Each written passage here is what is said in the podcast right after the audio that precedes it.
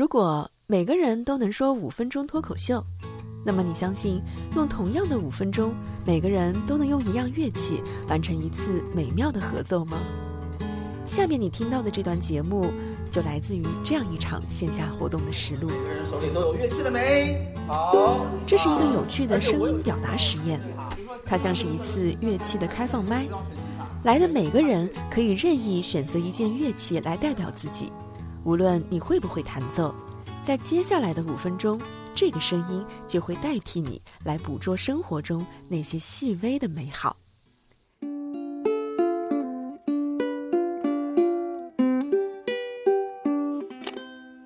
比较轻快的话就是。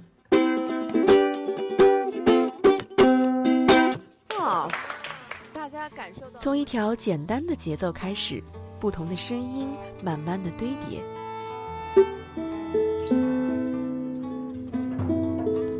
你可以听到尤克里里、手碟、吉他、小提琴、非洲鼓和沙锤的声音慢慢的加了进来。我手上是一个简单的手铃，敲一下吧，因为我这个还是外行，就是敲出来的声音可能不太好，第一次敲。接触的乐器蛮多的，我比较喜欢手笛，因为它很有意思。哇，有键盘手来了，有键盘手啊！来来来来来来，键盘手上键盘上键盘。这场声音的实验，就是让大家知道，即便你并不会一样乐器，但当这些声音合在一起的时候，发出的旋律或许会超过你的想象。哎，今天呢，其实就相当于一个朋友局，来的人其实每个人都是音乐的好朋友，是声音的好朋友。这是 NFCC 宁波时尚创意中心生活力实验室召集人娄路辉。然后 NFC 生活力实验室呢，其实是我们跟中国美术学院还有宁波大学等高校共同成立的这样一个实验室。那这个实验室主要的目的呢，就是希望发掘一些生活中哎你不常见的，或者说你本质上有兴趣去探索但没有这个机会去探索的这些事情，可以放在这样一个场景和平台里进行一个尝试。我们希望把这些不同的生活价值或者不同的生活方式可以传递出去，就像一颗种子一样，在这里种下去，种一种声音，未来我们等它发芽。好啊，而且我有一个小提议哈，比如说经常这位帅哥平时经常弹吉他，今天你就不要选吉他，选一个其他的乐器。种一种声音，把不同的声音合在一起，再普通的声音都会变成一段美妙的和弦。我们可以闭上眼睛，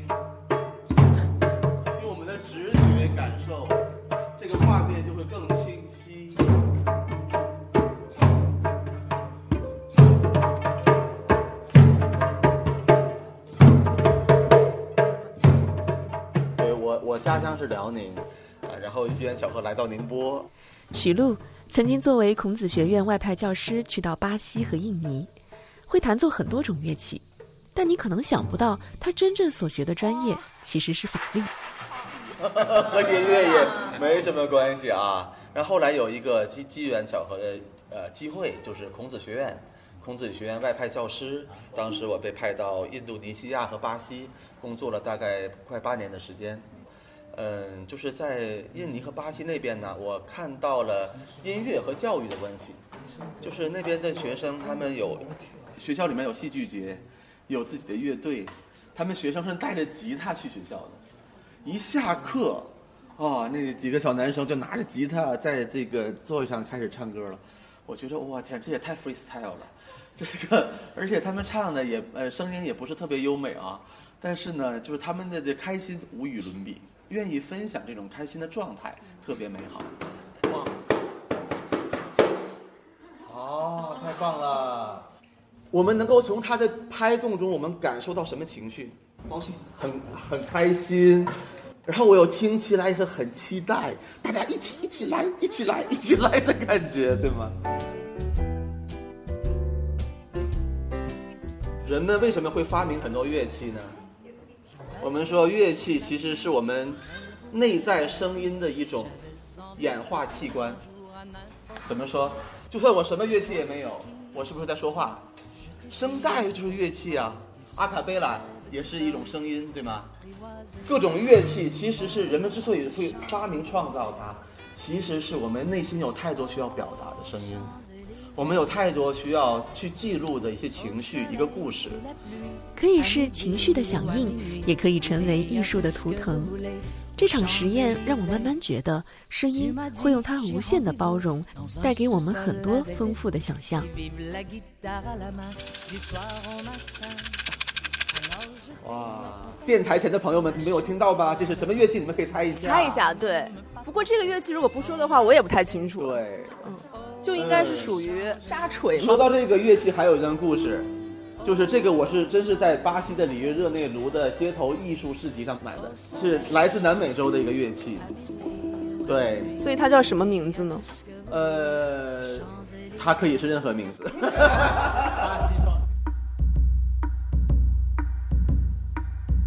其实这是葫芦里面里面有葫芦籽儿啊，属于来自巴西这种葫芦乐器。天然的嘛，它是里面是天然的葫芦葫芦籽儿，然后他们用上面雕刻一些 logo，是一个鱼，大家看到了吗？嗯。呃，是一个他们的图腾。乐器它也可以成为一个艺术品，我们可以把我们的精神寄托、象征都刻画上去。我看到这个我就想起啊，这无限放松的巴西人民。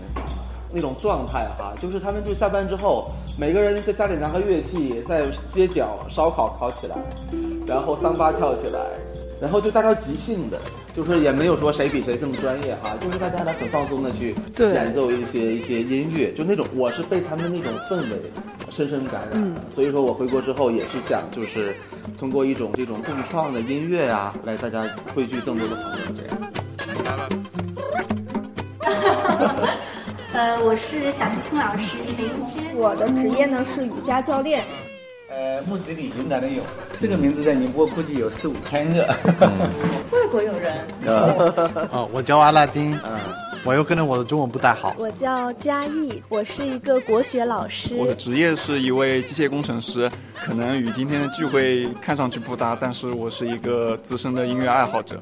我叫卢伟，我也是从小很喜欢音乐，然后呢，因为太喜欢唱歌，所以之前因为在自己生日的时候也开过一场演唱会。无论是不被定义的自己，还是希望在音乐中获得启发的他们。不同的人，不同的职业，看似与音乐无关又难解。其实我之前呢，并不是从事小提琴这个行业的。作为九五后的年轻人，呃，我们要做不设限的自己啊，不被定义的人生。希望这种放松的、疗愈的这种活动，可以带给我很多的启发。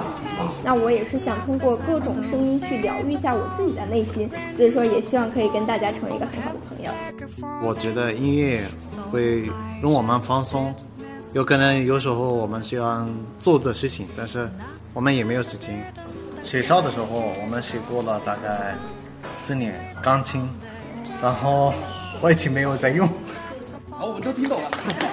嗯，我是从小我有学过钢琴，然后我在学校的时候学过古琴呀、古筝呀这些乐器，所以我很喜欢音乐。然后今天有外国友人在，所以我觉得音乐是没有国界的。然后包括我手上拿的这个巴西的乐器。我的生活中充满了音乐，我必须在每一个空间中都播放着音乐，我才觉得我。我的状态是自然放松的。我也是生活中大部分都是音乐。我从早上起来第一件事肯定是开音乐，然后再接触的乐器蛮多的。我比较喜欢手笛，因为它很有意思，就是声音相对来说偏疗愈。但是我做的工作其实也是与他们无关。之前是在呃伦敦那边上学嘛，然后在那边就看到很多街头艺术家，就是有些他们。在公园里面就直接开了一个音乐会那种感觉。我在三年前买了一把吉他，没有开封过，这是我今天第一次带出来的。我生活中也是一定要有音乐的，就从起床爬山，然后我感觉有一种什么呢？就是我爬不动的时候，我需要那种很有动力的、很有节奏感的音乐。哦，我应该是在座所有人里面五音最不全的，然后再加上手指又很短，所以从小应该跟器乐没什么缘分。但是呢，我的生活一直都跟乐器有关。然后大学的时候呢，学了架子鼓，成了校园乐队的一个鼓手，所以架子鼓成了我的乐器。大家就这样相聚在一起，好像一支随时准备开演的乐团，在酝酿着一场不可思议的演出。音乐响起。生活就立刻多姿多彩起来。要敲一段，敲一下嘛，因为我这个还是外行，就是敲出来的声音可能不太好，第一次敲。我手上是一个简单的手铃。哇，有键盘手来了，有键盘手。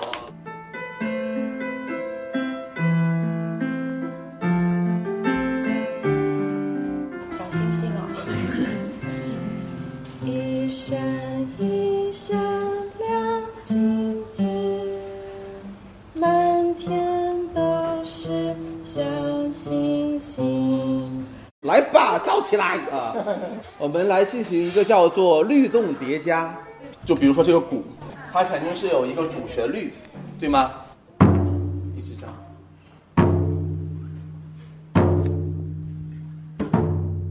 空灵鼓首先敲响了一个节奏，洲鼓加了进来，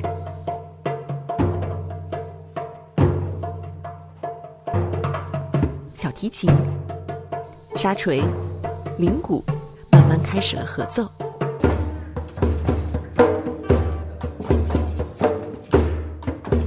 音乐渐渐有了一种表达，你可以想象那是一个盛大的派对前奏，又或者置身于某个街角，大家开始用声音来讲述他们的故事。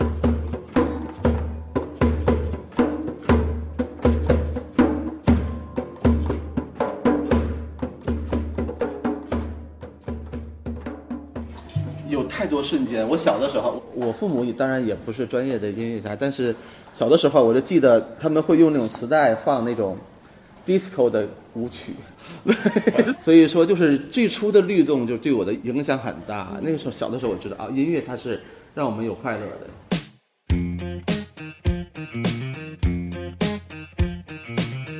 呃，我应该要讲我与小提琴的故事啦。从我中班开始，那么那么小的时候学着学着长大了。其实音乐能带给人的更多的是内在的感受，因为它是一种链接啊，你所有喜悦啊、欢快、悲伤的这种心情呢，都可以融入在音乐当中去传达出来。所以呢，这个是一种要用心去感受的乐器。在我小的时候。我喜欢学琴吗？其实不喜欢的。我跟很多小朋友一样，我从小已经要放弃过无数次。练琴的本身就是一种磨练意志的过程。我觉得我要非常感谢我曾经付出的这些泪水、汗水，啊，这些呢，其实它都能开花结果的。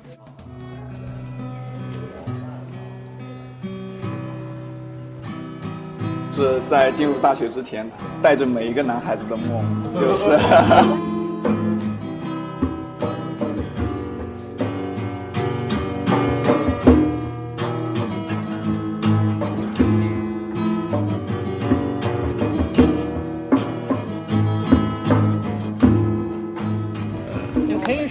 和架子鼓的故事，就其实我从小特别想要学一个乐器，但是我应该没记错的话，我四年级的时候，我妈带我去了少年宫，想给我选一个乐器，我当时选的是钢琴，但后来那个老师看了我的手指之后，他说你现在这个手指长度不行，就是压不住那个音阶，他说你手指再长一点的时候再来吧。但是我的手就一直停留在了那个阶段，就就我的手就是没有见过比我手指更短的是小一点，对，就是再也没有长长过。然后呢，我就一度有点在想，难道就没有适合我的乐器了吗？然后在大学的时候，我有一次突然看到琴房里面架子鼓的老师就在那里很激情的打节奏，我在想，哎，虽然我手指短，但是我力气大呀。然后我就去学了架子鼓。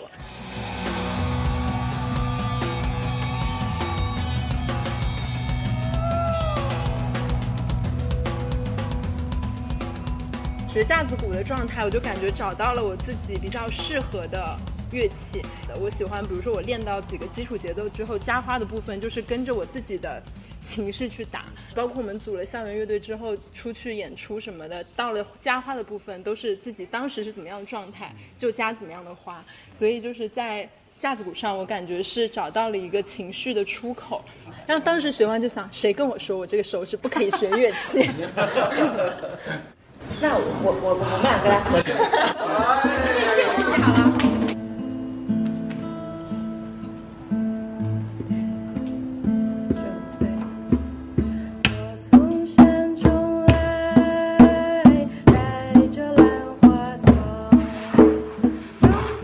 曾经听一位作曲家说，很多时候作曲和造一所房子是一样的道理。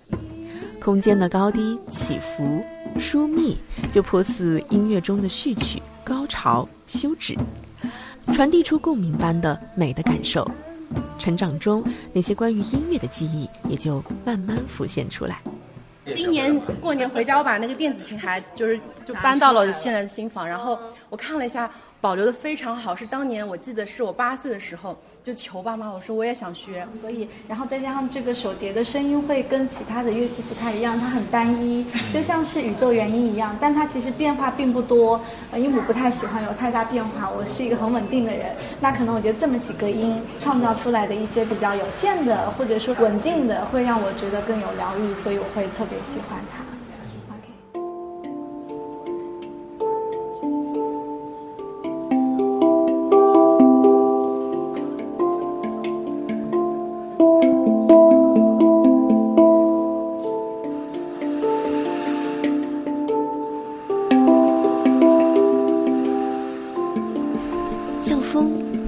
水，声音构建了这样一种与周围的宏大关系。这样的声音，让人仿佛觉得置身于一片阳光洒下的雨林，能听见生命的萌动与天地的诗情。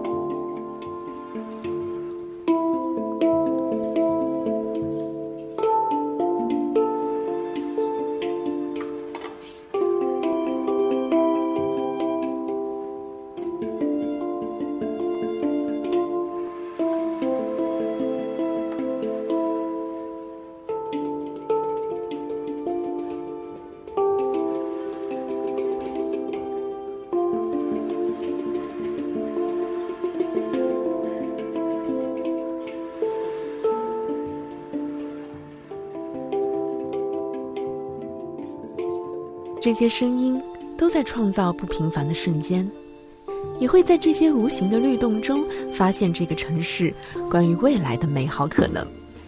音乐的存在给了所有人反抗单调的勇气。所以说，我们大家不妨来，我们一起来按照这个节奏来用我们手里的乐器来打出这种旋律。我们可以试一下，好吗？One two three。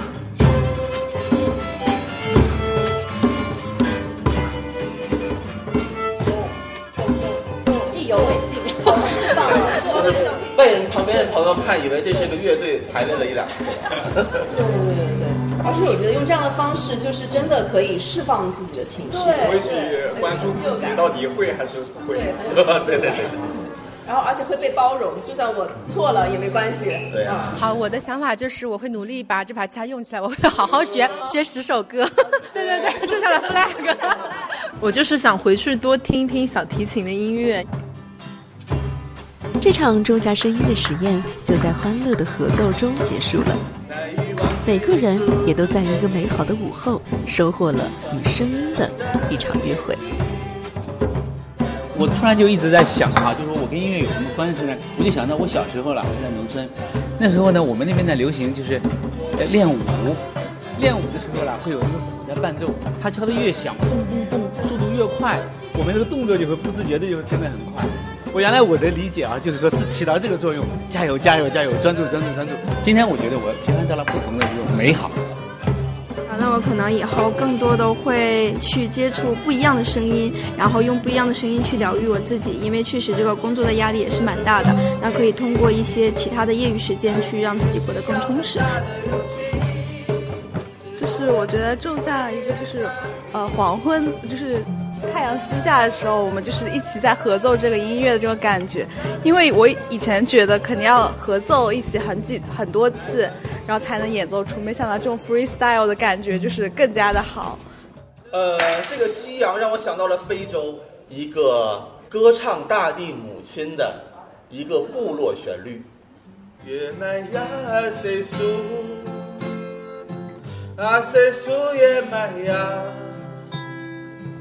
也麦呀塞苏，啊塞苏也麦呀，也麦呀呼噜噜。然让我感觉到音乐不仅可以让我们生活更加的愉快轻松，可以让它快起来，但也可以让它慢下来。我觉得对我来说，应该是在我心中种下了大家吧，让我也有一种原来我也可以去尝试去做的一种勇气。我想音乐可能只是一种载体，让我们用这样的方式去更好的表达自己。我觉得音乐可以承载很多的画面、很多的气味和很多的想象，所以今天我种下的也是黄昏，呃，是日暮时刻，是每一个和大家在一起的有意义的时刻。我觉得你不要担心你会不会。人家一起，你会慢慢、慢慢努力，慢慢可以学学到了。不管什么声音，都是音乐了。It's like never give up, just keep going on。谢谢大家。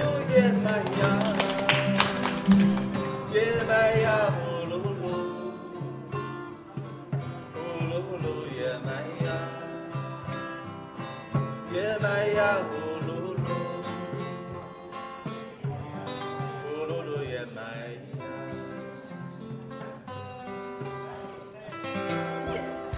续，好，我们的我们的录音到这里了，但是我们的活动继续，好不好？